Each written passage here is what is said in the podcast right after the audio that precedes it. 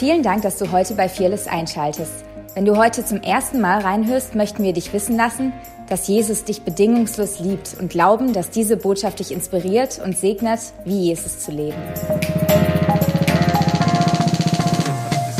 Privileg, den Sprecher ähm, für heute vorzustellen. Ähm, mir ist es immer wieder eine Freude, weil es gibt wenig Menschen in meinem Leben, von denen ich so viel gelernt habe wie von dem Mann. Ähm, und es gibt wenige Menschen, von denen ich sagen würde, dass ich heute nicht die Person wäre, die ich bin, wenn diese Person nicht gewesen wäre. Ähm, und der Mann, von dem wir heute hören, ist so jemand, ähm, weit mehr als nur ein guter Prediger, weit mehr als nur ein Sprecher, sondern ein Mann, der so erfüllt ist vom Herzen Gottes, dass er gar nicht predigen muss, um zu inspirieren. So macht euer Herz weit zu empfangen Macht euer Herz weit zu empfangen und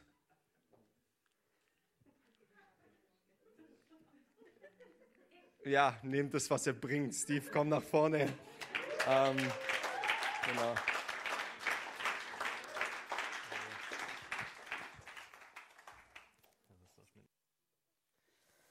Ich dachte gerade, den will ich auch kennenlernen. Mal ein paar Minuten mit der Person verbringen. Wow. Praise God. Ey. Ah, Jesus.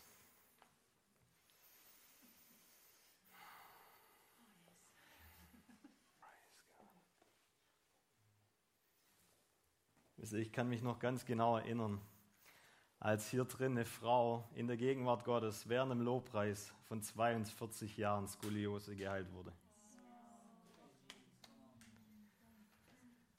Was wäre, wenn wir eine Erwartung jedes Mal hätten, dass wir in der, was, was wirklich möglich wäre in der Gegenwart Gottes.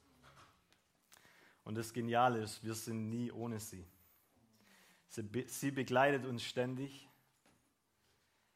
Und deswegen möchte ich für mein Leben diese Erwartung jeden Tag aufs Neue haben. Wisst ihr, wir leben in spannenden Zeiten, aber was wäre, wenn wir Christen tatsächlich die hoffnungsvollsten Menschen wären? Was wäre, wenn wir uns tatsächlich ernähren würden mit dieser Hoffnung jeden Tag?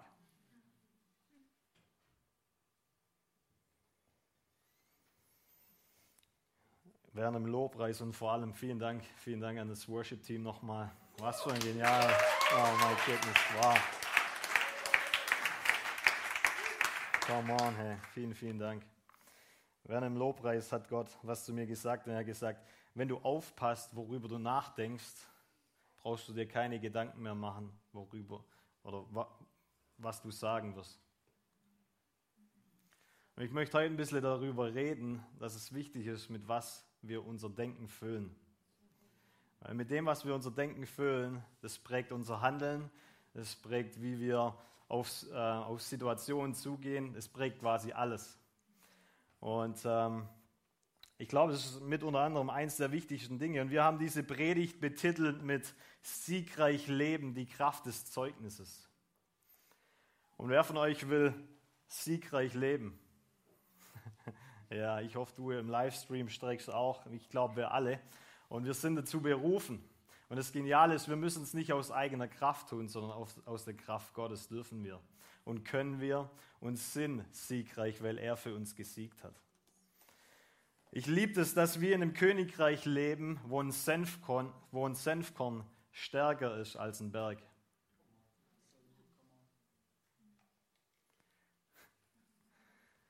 Wo eine Person stärker ist als tausend. Wo du einen Schluck zu dir nimmst und ein lebendiger Strom aus dir fließt.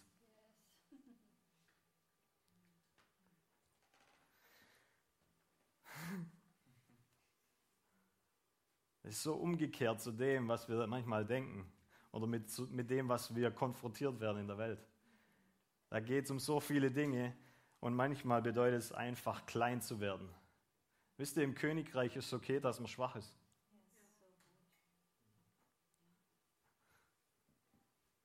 Es ist ein Unterschied, einzugestehen, dass man schwach ist und dass man Hilfe braucht, weil in unserer Schwachheit kann er stark sein.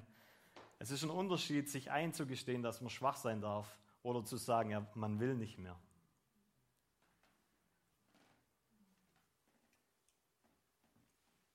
Ich will da heute mit uns reingehen und ich möchte zum Anfang an ein, an ein Zeugnis erzählen, was wir jetzt vor kurzem erst erlebt haben. Ein Freund und ich, wir sind ähm, gerufen worden, um für einen jungen Mann zu beten. Der hatte Blutwerte abgenommen bekommen und äh, die Ärzte haben einen schlechten Wert in seinem Blut herausgefunden und die haben ganz viele Na also Research gemacht und es kam raus, dass ähm, dieser Blutwert dafür steht, dass er MS wahrscheinlich hat. Und äh, die, die, ersten Symptome für MS haben quasi angefangen. Ähm, er ist Elektriker, hat Dinge ähm, repariert und hat dann ganz, also wenn er eine Schraube reingedreht hat, in seinen Worten hat er das gesagt, wenn er eine Schraube reingedreht hat, dann hat er eine Woche lang Muskelkater. Und immer mehr haben sich seine äh, Muskeln ein bisschen abgebaut. Und so hat die, die Mama hat uns gerufen, weil er ähm, ja, vom Glauben ja, weggerannt ist von Jesus weggerannt ist. Und wir konnten, wir sind dorthin, haben einfach zugehört und haben ganz kurz für ihn gebetet, weil wer weiß, wir brauchen Gott nicht mehr überreden. Er hat vor 2000 Jahren dafür bezahlt. Und wir haben ganz kurz für, für den jungen Mann gebetet. Ähm, und äh, es war mega genial, weil gleich in derselben Woche haben sie festgestellt, er hat keine Schmerzen mehr, wenn er Dinge tut. Praise God. Wer von euch weiß, das ist ein gutes Zeichen. Ähm, das Geniale ist, er war dann bei mehreren Untersuchungen und jetzt kam raus, dass der Blutwert wieder ganz normal ist und dass die Ärzte kein MS mehr finden können in seinem Körper. Praise God. Come on. Gott, Gott tut immer noch Wunder. Ich, ich möchte euch, ich erzähle das euch nicht, weil, weil, ja, weil wir so cool sind, sondern es geht noch weiter. Die Person war dann bei uns zu Hause. Wir renovieren gerade ein bisschen und er hat seine Dienste zur Verfügung gestellt. Und ähm, wir haben ein bisschen so geredet und äh, die Person ist dann raus zum Auto und hat noch was geholt. Und auf dem ähm, Weg zum Auto ist ihm bei uns in der Nachbarschaft eine Person begegnet. Und äh, die Person hat ihm sein ganzes Leben ausgeschüttet. Und er kam dann wieder rein und hat gesagt, hey, voll krass, ey, da draußen ist mir eine Person begegnet und die hat, die hat mir quasi ihr ganzes Leben ausgeschüttet. Und dann habe ich ihn gefragt, ja, was hast du gemacht? Ja, nix, ich bin einfach schnell wieder rein.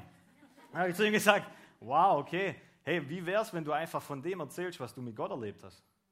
Ja, echt jetzt, ich habe noch nie ein Zeugnis erzählt, ich kann das nicht und so. Come on, ey, für jeden immer mal das erste Mal, das kannst du. Du hast jetzt ein Zeugnis, was Gott in deinem Leben getan hat. Komm, geh raus und erzähl's dem. Und so ist er dann raus und hat dieser Person von Jesus erzählt und von dem, was ihm widerfahren ist. Die Person hat angefangen zu heulen. Ja, es ist wirklich was passiert und er kam dann wieder rein und hat gesagt, hey, wow, zum ersten Mal habe ich von dem erzählt, was Gott in meinem Leben ähm, ja, getan hat und es, es hat sich so gut angefühlt. Und ich liebe es, dass Gott eingegriffen hat und ihn von MS befreit hat. Er ist jetzt wieder ähm, mit Jesus on fire unterwegs. Und noch mehr liebe ich es, dass er gleich das gelernt hat. Hey, wir behalten nicht unsere Durchbrüche, sondern da, wo Jesus uns befreit, das kann der Durchbruch für jemand anders sein. Und deswegen teilen wir das mit Freude. Und wir sehen das auch schon als Prinzip in der Bibel, weil das Volk Israel, es hat quasi von Gott befohlen bekommen, dass es immer Zeugnisse erzählen soll. Und ich glaube, das ist wirklich auch ein Schlüssel für uns, die wir Erweckung lieben. Äh, ich glaube, es ist ein Schlüssel, eine Erweckungskultur an eine andere Generation weiterzureichen. Wenn wir wissen, wie wir mit Zeugnissen umgehen, wenn wir wissen, wenn wir, wie, wir, wie wir mit dem umgehen, was Gott in unserem Leben hier in der Gemeinschaft tut. Und ich lese es euch ganz kurz vor, wenn du deine Bibel dabei hast, dann schlagst du mit mir auf, 5. Äh, Mose, Matthäus ist auch nicht schlecht, 5. Mose 6, Vers 17, da heißt es, haltet ja, haltet sollt ihr die Gebote des Herrn, eures Gottes, und seine Zeugnisse und seine Ordnungen, die er dir geboten hat. Also drei Dinge sollst du tun. Das war das Wort Gottes an Israel. Du sollst die Gebote Gottes halten, Du sollst die Zeugnisse halten und du sollst die Ordnungen Gottes halten. Ja, vielleicht wissen wir, was es bedeutet, Gebote einzuhalten. Ja, Gebote zu halten, das bedeutet, Gott über Gehorsam zu sein. Was bedeutet es, Ordnungen einzuhalten? können wir vielleicht auch noch ein bisschen verstehen. Das bedeutet, die Wert, das Wertesystem Gottes zu leben. Aber wie kann man Zeugnisse halten? Fragt ihr euch manchmal so Sachen, wenn ihr die Bibel lest? ich glaube ganz ehrlich, Gott lädt uns ein, eine neue Brille aufzuziehen, mit der wir Stürme, Situationen und Probleme aus der Geschichte, die Gott mit uns schreibt, zu schauen und nicht mehr durch mensch menschliche Weisheit zu erklären. Das bedeutet, das Zeugnis zu halten. Warum? Ich erinnere mich in der Situation nicht, okay, was könnte ich jetzt Tolles tun, sondern ich schaue auf die Geschichte, die Gott mit mir gemacht hat und ich hole ich hol quasi aus dieser Erinnerung diese Kraft raus und kann jetzt diese, diese Situation, in der ich bin, überwinden. Versteht ihr, was ich meine? Wir sehen das auch in Psalm 87. Da heißt es, ich warte auf die, die mitschreiben und aufschlagen. Was wir gehört und erfahren haben, ab Vers 3, was wir gehört und erfahren und, unseren, und unsere Väter uns erzählt haben, wollen wir nicht vorenthalten unseren Söhnen und der künftigen Generation. Seht ihr da was?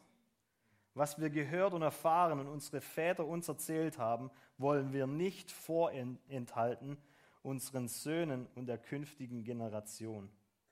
Erzählen die Ruhmestaten des Herrn und seine Macht und seine Wunder, die er getan hat. Denn er hat ein Zeugnis aufgerichtet in Jakob und ein Gesetz aufgestellt in Israel und gebot unseren Vätern, sie ihren Söhnen kundzutun, damit die zukünftige Generation sie kenne, die Söhne, die geboren werden sollten, und auch sie aufständen und sie ihren Söhnen erzählten. Und jetzt kommt's, warum? Warum sollen wir die Taten, die Wunder immer weiter erzählen? Damit sie auf Gott ihr Vertrauen setzen und die Taten Gottes nicht vergessen und seine Gebote befolgen. Wenn wir Zeugnisse oder wenn Zeugnisse in Vergessenheit geraten, berauben wir unserer Zukunft. Das ist mega wichtig, dass wir das verstehen, so wie es Gott ähm, dem Volk Israel aufgetragen hat, dass wir immer weiter das erzählen, weil das Zeugnis in dem Fall betrifft dann nicht nur uns, sondern kann eine zukünftige Generation beeinflussen. Wir lesen dann weiter, Vers 9. Wie die Söhne Ephraim gerüstete Bogenschützen sich wendeten am Tag des Kampfes, sie hielten nicht den Bund Gottes und weigerten sich, nach seinem Gesetz zu wandeln. Sie vergaßen seine Taten und seine Wunder, die er sie hatte schauen lassen.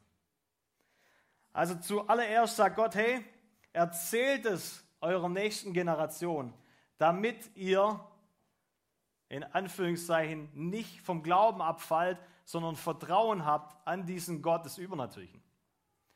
Und dann kommt diese Geschichte von diesen Bogenschützen, die gerüstet waren für den Kampf und vor dem Kampf umgedreht haben. Warum? Weil sie Gott nicht gehorsam waren. Und weil sie die Wunder vergessen haben, die Gott getan hat. In anderen Worten, wenn wir von den Wundern Gottes erzählen, dann produziert es radikaler Gehorsam Gott gegenüber. Okay, der war besser, als ihr reagiert habt.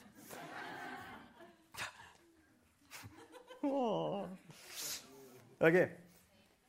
Wenn wir, wenn wir, wenn wir nicht mehr, ich sage, einfach mal, dass ihr versteht, wie so eine Kultur funktioniert und wie wir das hier bei Fearless machen. Wir erzählen jeden Donnerstag.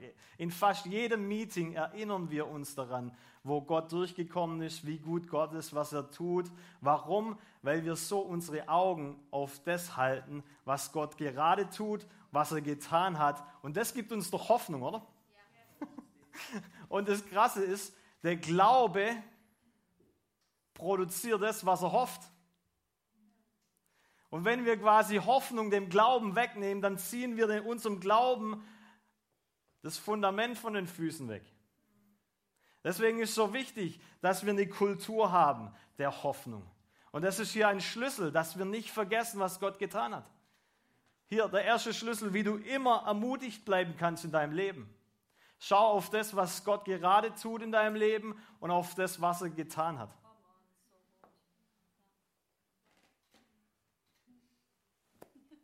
Okay. So eine Kultur funktioniert, indem, dass wenn wir anfangen, nicht mehr von dem zu erzählen, was Gott tut, dann erwarten wir auch weniger Gottes Eingreifen. Wenn wir weniger Gottes Eingreifen erwarten, beten wir weniger für Zeichen und Wunder. Wenn wir weniger beten für Zeichen und Wunder, passiert weniger. Und wenn wir weniger Zeichen und Wunder erleben oder weniger beten, dann ist dann, leider, dann kommen wir da an, wo wir gerade als Kirchengeschichte stehen. Die Zeichen und Wunder, die eigentlich für das Jetzt wären, werden Denkmäler, wo wir zurückschauen und sagen, ja, das haben die großen Erweckungsprediger erlebt. Wow, Hammer von vor 200 Jahren oder vor 400 Jahren oder sonst irgendwas. Wow, da hat Gott noch so und so gewirkt, aber ist halt nicht mehr für diese heutige Zeit. Deswegen wollen wir eine Kultur haben, wo wir viel über das reden, was Gott tut, weil dann erwarten wir immer sein übernatürliches Eingreifen. Wir beten automatisch dafür und ergreifen unsere Identität, unser Erbe. Und ganz ehrlich, der Himmel ist angezogen von Hunger. Okay. Im Psalm 119, genialer Psalm, den kannst du mal lesen, ist ein bisschen lang, aber ist echt ein guter Psalm.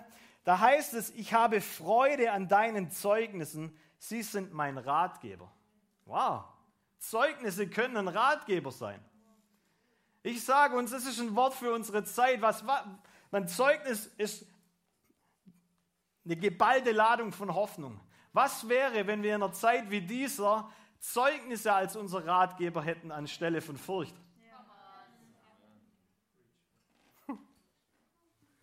Ich liebe Apostelgeschichte 4,33. Ich habe ein paar Bibelstellen für uns heute Morgen, aber ich hoffe, mit dem könnt ihr umgehen. Apostelgeschichte 4,33. Da heißt es: Vollmächtig und kraftvoll bezeugten die Apostel, dass Jesus der auferstandene Herr ist. Und die ganze Gemeinde erlebte Gottes Gnade in reichem Maß. Wow. Wie würde die Kirche heute aussehen, wenn wir vollmächtig und kraftvoll einfach nur das Zeugnis Jesu bezeugen würden? Vielleicht geht es dir wie meinem Freund, der nicht wusste, was er sagen soll. Dann kannst du immer, wenn du Jesus dein Leben gegeben hast, da zurückgreifen. Wisst ihr, ganz oft vergleichen wir unser Leben und somit unser Zeugnis mit irgendjemand anderem. Und die schnellste Form, was Cooles und Geniales zu töten, ist es zu vergleichen. Jesus hat denselben Preis für uns alle bezahlt und somit ist jedes Zeugnis, jedes Leben gleich viel wert. Wer bist du, dass du entscheidest, wie viel Wert dein Leben hat?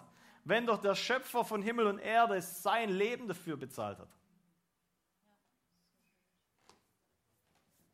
Offenbarung 12, Vers 10, einer meiner Lieblingsverse.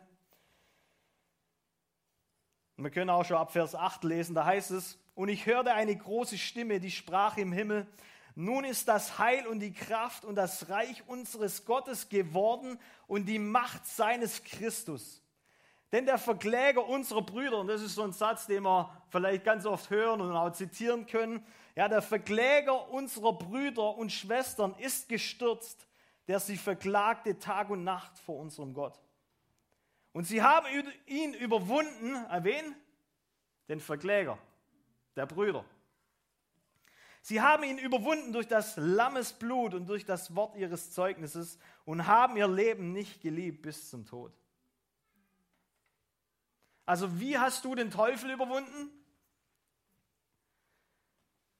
Durch das Lammes Blut, durch das Zeugnis und weil du dein Leben nicht liebst bis hin zum Tod. Ich höre immer wieder, dass Leute sagen, ja, der Verkläger der Brüder, der steht da und der klagt mich an vor Gott und so und so. Ganz ehrlich, was will der noch anklagen? Deine Vergangenheit ist unter dem Blut Jesu. In Römer 8, ich glaube 39 ist es oder ab 39, da heißt, was will dich noch von der Liebe Gottes trennen? Engel, Gegenwärtiges, Zukünftiges. Das Krasse ist, dass da nicht das Wort Vergangenheit drin steht. Warum? Weil ein Gläubiger nur aufgrund des Zeugnisses zurückschauen sollte. Alles andere ist unter dem Blut. Deswegen kann auch dich nichts von Gottes Liebe abhalten, es sei denn, du gehst zurück in deine Vergangenheit und positionierst dich selber in so, sag ich mal, in so eine Mitleidkultur, dass du es nicht wert bist, dass du dich selber abschottest vor Gottes Liebe. Aber seine Liebe ist immer da. Nur du kannst dich selber im Herzen so positionieren, dass du sie nicht mehr empfangen kannst. Deswegen ist ganz gefährlich, dass wir so vergangenheitsorientiert sind. Und ich glaube ganz ehrlich, wir sollten nur in unserer Vergangenheit, sag ich mal, rumsuchen, um die Taten Gottes zu sehen.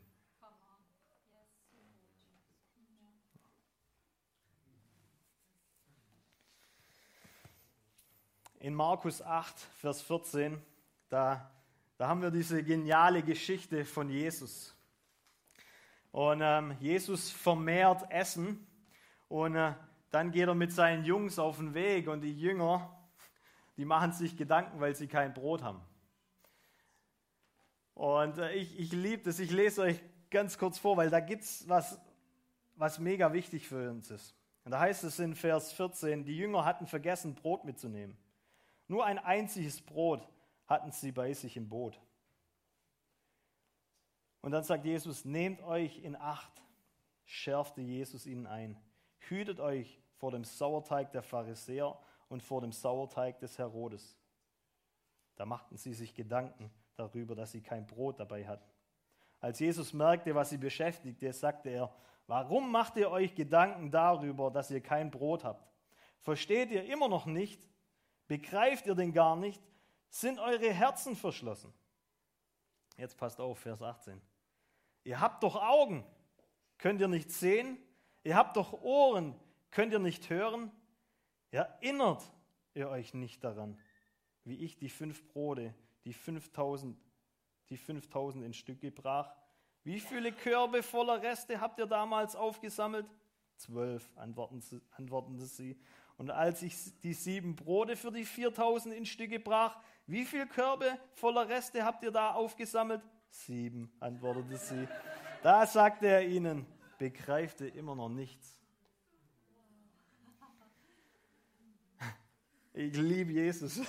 Er sagt, er sagt hier drin, habt ihr, habt ihr keine Augen? Ihr habt doch Augen. Habt ihr vergessen, was ihr gesehen habt? Ihr habt doch Ohren. Habt ihr vergessen, was ihr gehört habt? Erinnert ihr euch denn nicht?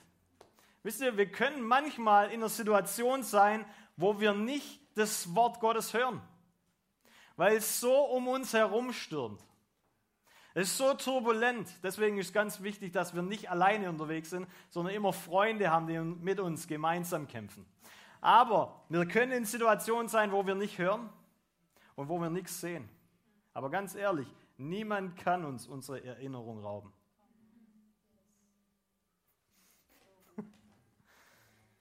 Ganz oft, wenn ich für Kranke bete und ich weiß nicht, wie ich gerade beten soll, dann kommt mir vielleicht kein Rema-Wort, dass Gott gerade laut zu mir redet.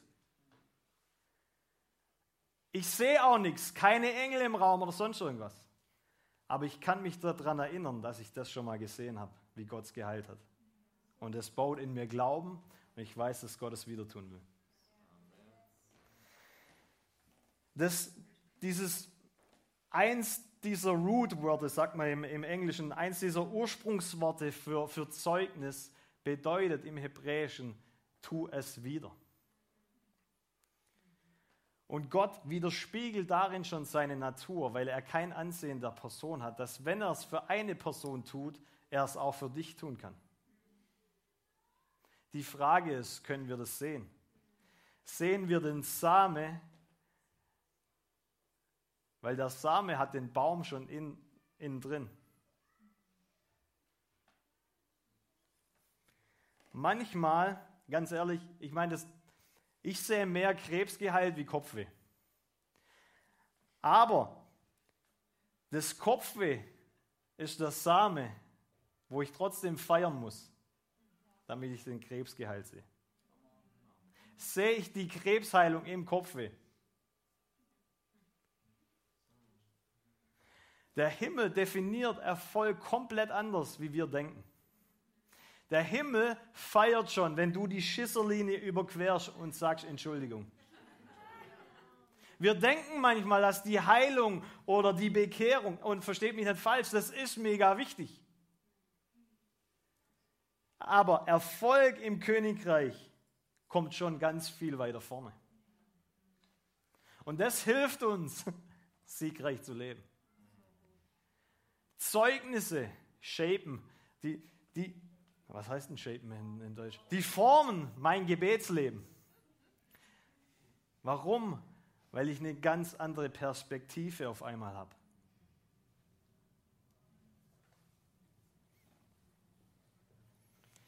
In Hebräer 2, da heißt es von Jesus, denn weil er selbst gelitten hat und denselben Versuchungen ausgesetzt war, wie wir Menschen, kann er uns in allen Versuchungen helfen.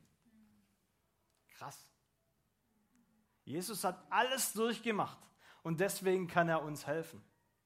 Das bedeutet für mich, wenn ich was durchmache, weil Christus in mir lebt, kann mein Erlebnis ja, ein Wegweiser sein, der wieder jemand anderes hilft. Und deswegen sollten wir nicht so denken, dass es stolz ist, von den Taten Gottes zu erzählen, weil sie uns irgendwie erheben. Nee, im umgekehrten Sinn, es ist stolz, wenn du nicht davon erzählst, weil es ist gar nicht dein Zeugnis, sondern das Zeugnis Jesu. Es war doch gar nicht deine Kraft. okay, ich lache halt drüber, ja. Praise God. Okay, wir haben noch ein paar Minuten. Praise God, ey. heute läuft.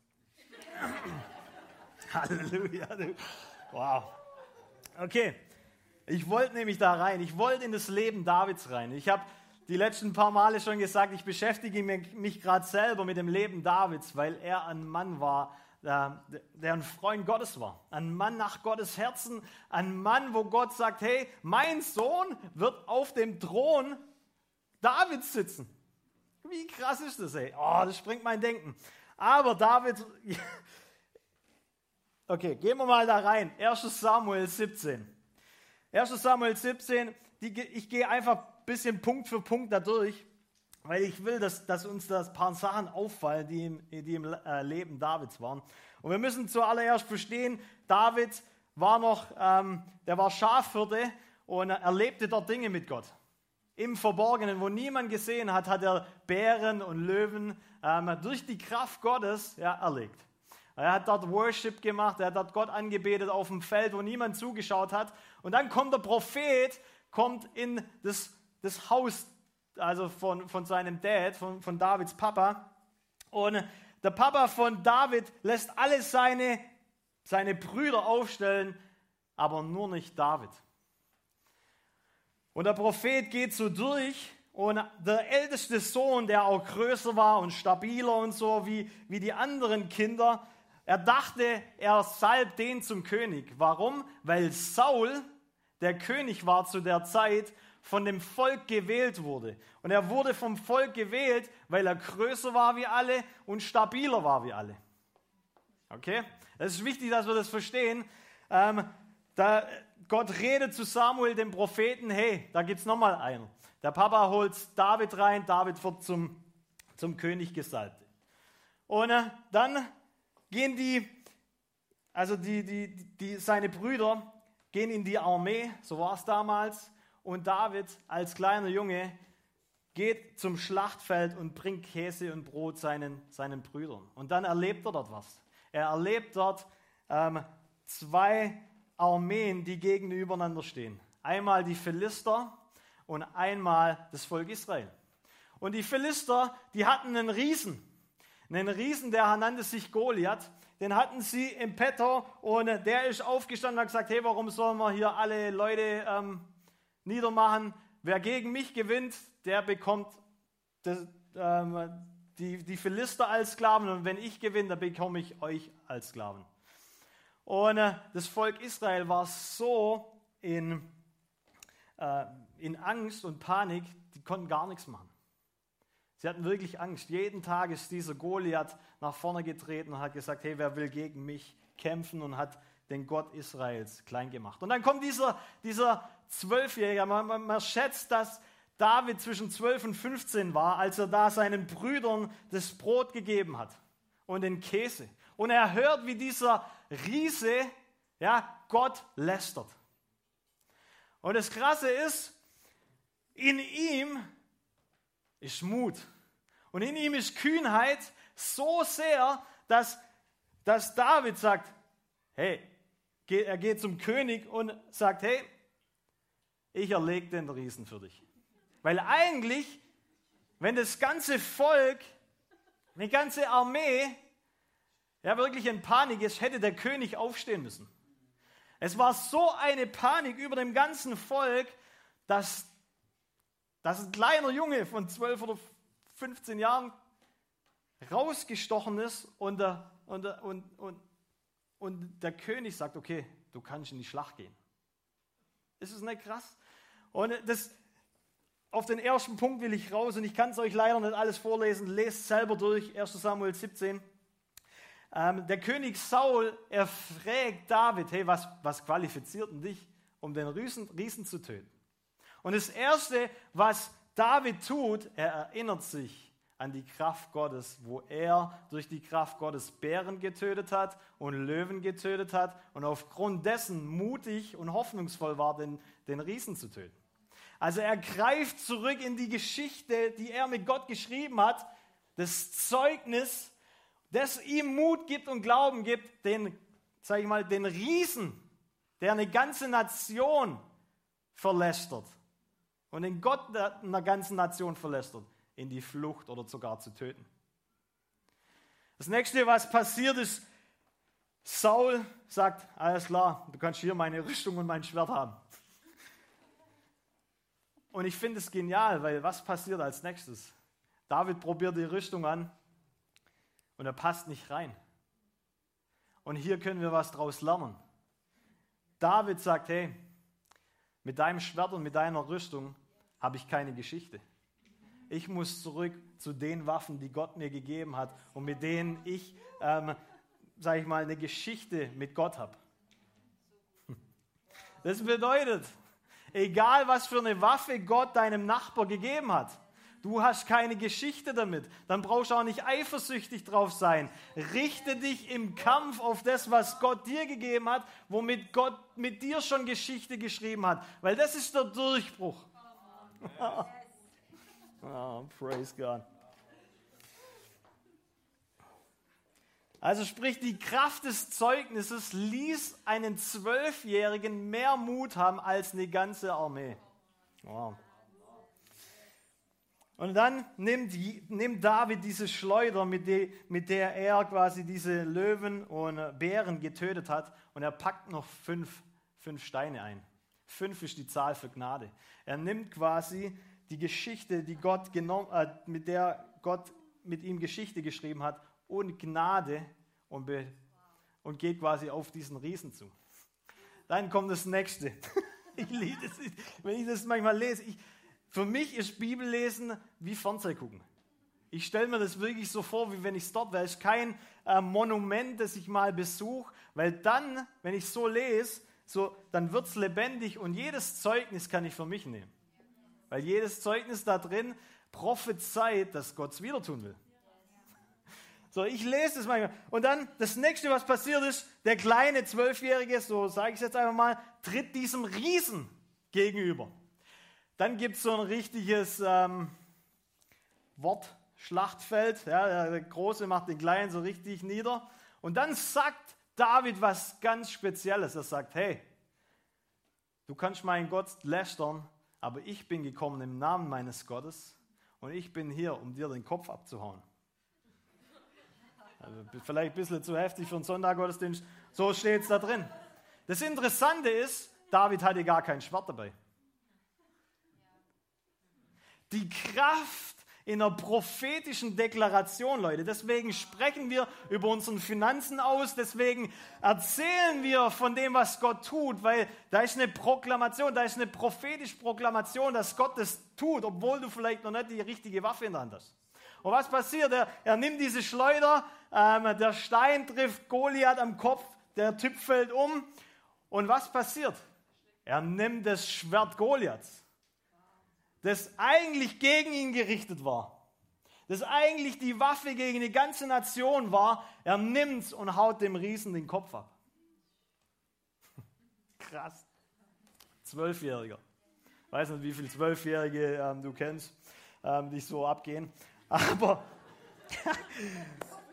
das Krasse ist, der private, der, der Sieg, den David mit Gott im Geheimen errungen hat, hat ihn qualifiziert, im Öffentlichen einen Sieg zu führen.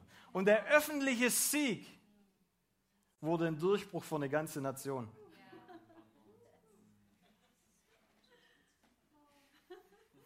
Come on.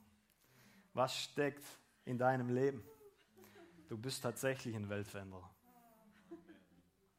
Du hast eine Geschichte mit Gott. Dann geht es weiter. David, weil er den Sieg errungen hat, und David war der Sieger. Die Nation hatte einen Durchbruch, aber David hat gesiegt. Das, haben auch die, das hat, hat ganz Israel erkannt, weil sie haben gesungen über den Sieg Davids. Der wurde von jetzt auf nachher ziemlich berühmt. Musste keine Steuern mehr zahlen und hatte die Tochter des Königs. Praise God. Ähm, auf jeden Fall, rechtliche Männergeschichte hier, heute Morgen. Auf jeden Fall, auf jeden Fall, David, aufgrund dessen, dass er den Riese getötet hat, hätte er die ganzen ähm, Waffen des Philisters für sich behalten können. Das war der übliche Brauch. Aber wir lesen ein paar Kapitel später im, äh, Psalm, in, in 1 Samuel 21, dass David das Schwert Goliaths in den Tempel gebracht hat. Und David bringt dieses Schwert, das gegen ihn und die ganze Nation gerichtet war und das sein Sieg war. Er bringt es in den Tempel. Und dann passiert es in der Zwischenzeit, dass Saul eifersüchtig wird auf diese Gunst, die Gott auf diesen Mann gelegt hat. Und David hat diesen Freund Jonathan, den Sohn des Königs, an seiner Seite. Und Jonathan sagt zu ihm, hör zu, ah, du musst, du musst hier weg. Hey. Mein, mein Vater, er ist ziemlich mit dir böse und er sucht dich und er will dich umbringen. Renn weg. Und was tut David in dieser Situation? Wo der Tod quasi über seinem Namensschild hängt. Eine ganze Nation ist aufgefordert, diesen Mann zum König zu bringen. Was tut David? Ich lese euch das vor. David floh zum Priester Amilechech nach Noab. Der kam ihm erschrocken entgegen und fragte, warum kommst du allein ohne Begleiter? David erklärte, der König hat mir einen streng geheimen Auftrag gegeben. er hat gelogen, in Anführungszeichen. Er war ja auf der Flucht. Er hat mir eingeschärft, dass kein Mensch auch nur das Geringste davon erfahren darf. Darum habe ich meine Leute in einen bestimmten Ort geschickt und bin allein hergekommen. Könntest du mir was zum Essen geben? Vielleicht fünf Brote oder sonst was du noch hast? Der Priester antwortete, gewöhnliches Brot ist keines da. Ich könnte dir, ich könnte dir höchstens heilige Brote geben, die Gott geweiht sind, doch nur unter der Bedingung, deiner, deine Männer müssen sich in den letzten Tagen von Frauen ferngehalten haben. War ja easy, weil er hatte ja gar keine dabei. Okay. Aber David erfindet da auch eine Geschichte. Und dann sagt er weiter. Ich lese ab Vers, ähm, Vers 7. Da gab der Priester ihm einige der, äh, der geweihte Brote, weil er keine andere hatte. Diese Brote werden nur dann aus dem Heiligtum genommen, wenn sie durch frische ersetzt werden. Das hatte man gerade getan. An diesem Tag hielt sich auch der Edomiter Doeg, der Aufseher über alle Hirten des Königs im Heiligtum auf, weil er eine religiöse Pflicht zu erfüllen hatte. Da David fragte den Priester, hast du ein Speer oder ein Schwert für mich? Der Auftrag des Königs war so dringend, dass ich in der Eile nicht einmal ein Schwert oder die Waffen mitnehmen konnte. Oh mein Gott, das lügt der, der Kerle. Ja, antwortete Amalek, das Schwert des Philisters Goliath ist hier. Es liegt dort hinten, meinen Priester, in meine Priestergewänder eingewickelt. Wenn du es willst, dann nimm es. Andere Waffen sind keine da. Also in anderen Worten, David ist auf der Flucht. Er geht zu dem Tempel, weil er nichts dabei hatte. Alles hat er daheim gelassen. Und er erzählt da mal die coolste Geschichte. Der Priester gibt ihm was zu essen, heilige Brote. Und ganz ehrlich, ich nehme da was für mich mit. Nicht, dass ich anfange zu lügen, aber wenn wir auf der Flucht sind, dann will ich zu Gott rennen. Dann will ich in den Tempel rennen und dann will ich mich zuallererst mal an seinem oder an ihm nähern. An diesen heiligen Broten. Ich will mich in der Gegenwart Gottes nähren. Ich will dort satt werden, nicht irgendwo anders, sondern in seiner Gegenwart. Und dann ist das Geniale, dass dort dieses Schwert Goliaths hängt. Das Schwert, wo er eine Geschichte hatte. Und er nimmt dieses Schwert mit. Ich keine Ahnung, wie riesig das war, ob er es da hinten reinmachen musste oder hier oder wie auch immer. Ihr merkt zu viele Actionfilme, ne? Auf jeden Fall, er hat dieses Ding bei sich. Und jedes Mal, wenn er in eine Situation kommt, kann er sich erinnern an den Gott des Durchbruchs, der ihn einen Riesen töten ließ. Dieses Schwert prophezeit einen Durchbruch, jedes Mal, wenn er es anguckt. Deswegen sollten wir die Zeugnisse Gottes, die er für uns hat, nicht aus der Augenweide verlieren sondern wirklich immer nah an unserem Herz. Weil dann, so wie es in Markus 4 war, dann verhärten wir unser Herz nicht, wenn wir vergessen, was Gott tut oder es gerade nicht sehen. Sondern wir sind immer voller Hoffnung, voller Dankbarkeit. Und wir haben diese übernatürliche Perspektive, dass Gott einbricht, dass Gott durchkommt. Das Schwert wurde in der Gegenwart Gottes transformiert. Es war gegen ihn und dann benutzt es Gott. Und das Krasse ist, es gab ja noch die, die Brüder von Goliath. Und David hat dann eine, eine Community gebaut mit lauter ausgestoßenen Männern. Aber das waren nachher die Helden Davids, die die Riesen, die Brüder von Goliath getötet haben. Wenn du ein Riesentöter sein willst, umgib dich mit Menschen, die Riesen töten.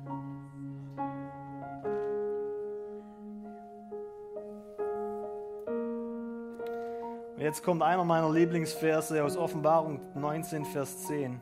Wir hier zitieren das ziemlich oft, wenn es um ein Zeugnis geht. Das Zeugnis Jesu ist der Geist der Weissagung. Das Zeugnis Jesu ist der Geist der Weissagung. Wenn wir von Jesus erzählen, öffnet sich ein prophetischer Raum, wo das Zeugnis Jesu deklariert, ich will es wieder tun.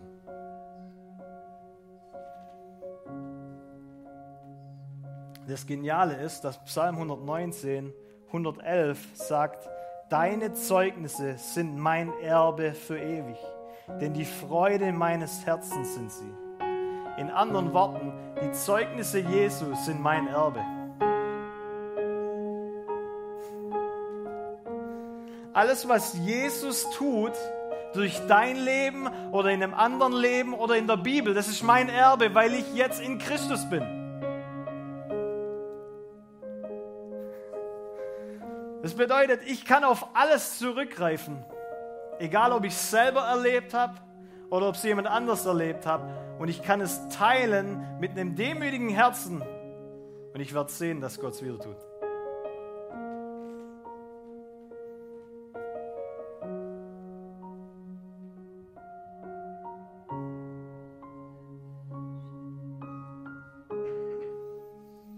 Gott hat nicht nur Interesse, uns freizusetzen, sondern er gibt uns ein Schwert an die Hand. Er gibt uns sein Wort, aber er gibt uns diese Zeugnisse. Unser, unser Durchbruch in der Vergangenheit, der prophezeit schon unser Durchbruch in der Zukunft. Und wenn wir lernen, diese Zeugnisse zu verwalten, wenn wir lernen, dass es unser Erbe ist, worum es da geht, dann wir alle wollen doch, dass unsere Kinder ein geniales Erbe haben. Warum, warum erzählen wir es dann nicht? Die Israeliten, die hatten was, dass sie, äh, dass sie immer wieder an die Werke Gottes erinnert haben. Die haben solche Denkmäler gebaut aus Stein. Und jedes Mal, wenn sie dran vorbeigelaufen sind und die Kinder womöglich gefragt haben, hey, warum steht denn der Steinhaufen da? Dann hat es sie darauf aufmerksam gemacht, hey, mein Sohn, hier hat Gott das Rote Meer geteilt. Hier sind wir, ohne nass zu werden, durch das Meer gelaufen. Hier ist uns übernatürliche Versorgung passiert. Hier ist das und das und das passiert. Wisst ihr, ich liebe es, mit Leuten zusammen zu sein, die so voller Hoffnung sind. Die erzählen ständig von dem, was Gott in ihrem Leben tut. Ich liebe das. Warum? Weil es mich selber aufbaut weil es mich erkennen lässt, wie gut Gott ist, weil es mich seine Natur erkennen lässt. Und das ist das, was ein Zeugnis tut. Es lässt mich erkennen, wer Gott ist und ändert mein Denken, weil wenn ich es einmal erlebt habe, dass er versorgt, dass er heilt oder sonst irgendwas, dann habe ich kein Recht mehr an seiner Natur einmal wieder zu zweifeln, weil ich habe es ja schon erlebt. Und es wird eine Brille, mit der ich jetzt mein Leben sehe.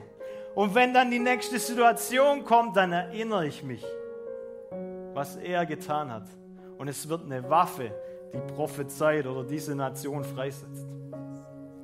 Was wäre, wenn wir glauben würden, dass unser Leben eine ganze Nation freisetzt? So wie David seine privaten, seine privaten, seine Siege im Verborgenen haben ihn qualifiziert für die Siege in der Öffentlichkeit. Um dann ein Durchbruch für ein Land, für eine Nation zu sein. Deine Siege, die du mit Gott im Verborgenen tust, halt ihn nicht zurück. Es geht dabei nicht um uns, aber erzähl sie Erzähl sie mit einem demütigen Herzen, dass Gott in deiner Schwachheit gewirkt hat, durch deine Schwachheit gewirkt hat. Und du wirst sehen, wie Hoffnung sich um dich herum kultiviert, wie Mut aufsteht und was folgt diesem übernatürlichen Mut. Wir haben es da gelesen. Radikaler Gehorsam. Und wir wollen eine Generation sehen, die radikal Gott gegenüber gehorcht. So deswegen lass uns nicht müde werden, von dem zu erzählen, was Gott tut.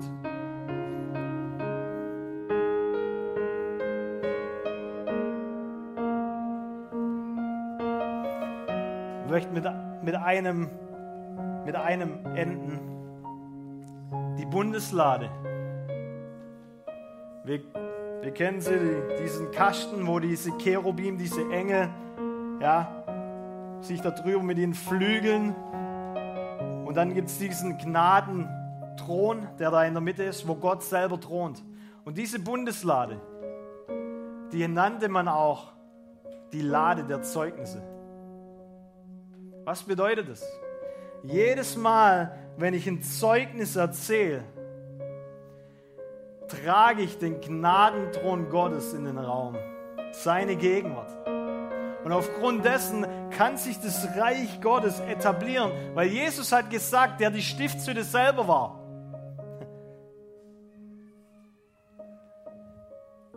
Meine Worte sind Geist und sie sind Leben. So jedes Mal, wenn du in Übereinkunft mit dem Himmel redest, werden deine Worte zu Geist und Leben. Und was ist Geist? Das Reich Gottes ist nicht Essen und Trinken, sondern Friede, Freude und Gerechtigkeit im Heiligen Geist. Das Reich Gottes ist im Geist. So jedes Mal, wenn du redest und deine Worte Geist werden, etabliert sich das Reich Gottes.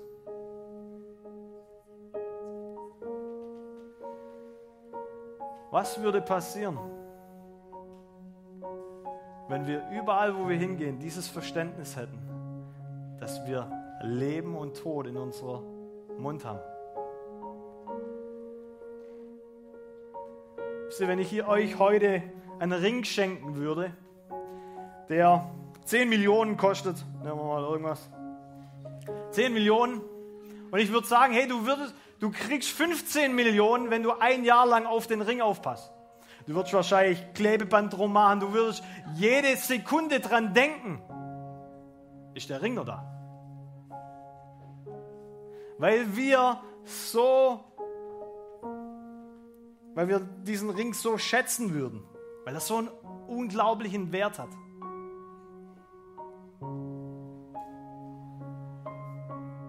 Wie viel mehr sollten wir das wertschätzen, was Gott uns gegeben hat? Seinen Geist. Wie viel mehr sollten wir schätzen die Worte, die uns, er uns gibt?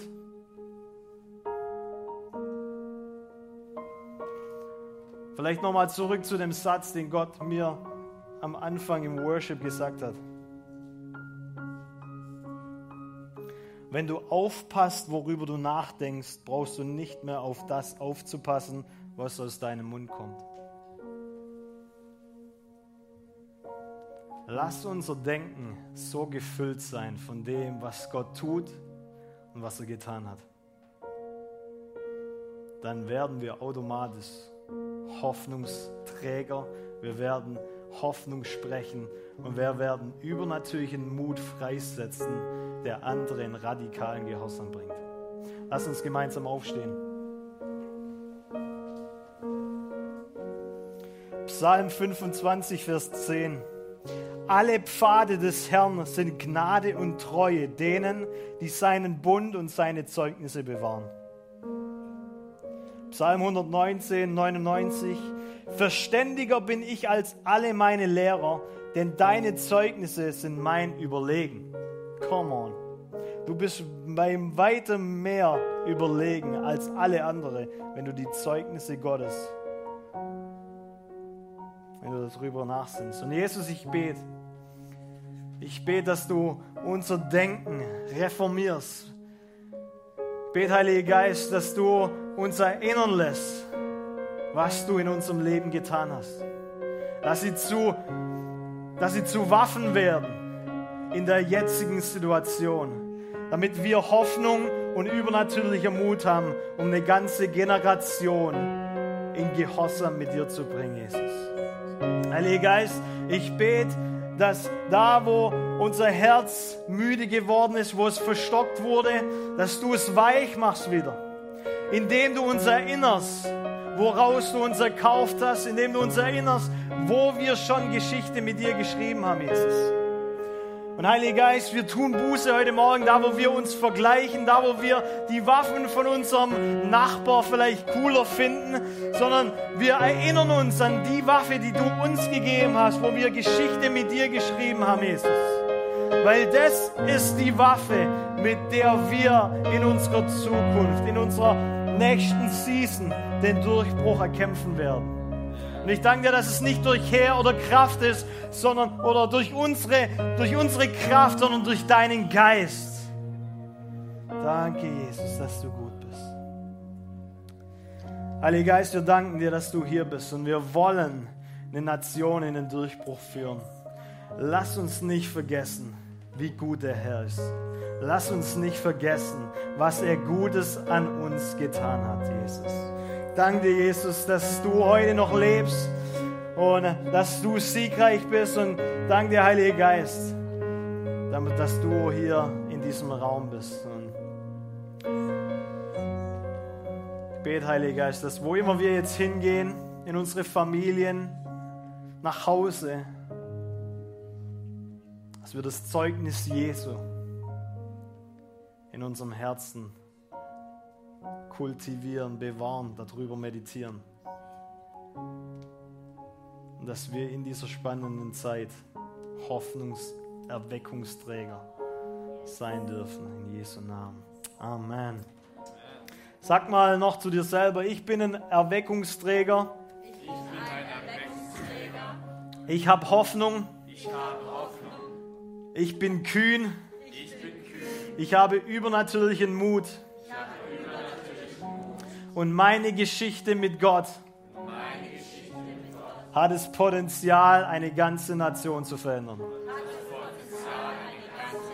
Come on. Amen. Hey, ihr Lieben, hey, habt einen genial. Ja, praise God. Come on. Danke, Jesus. Danke fürs Reinhören. Wir glauben, dass der Heilige Geist durch seine Liebe, Kraft und Wahrheit Veränderung bringt und dich zurüstet, diese Begegnung in dein Umfeld hinauszutragen. Sei gesegnet.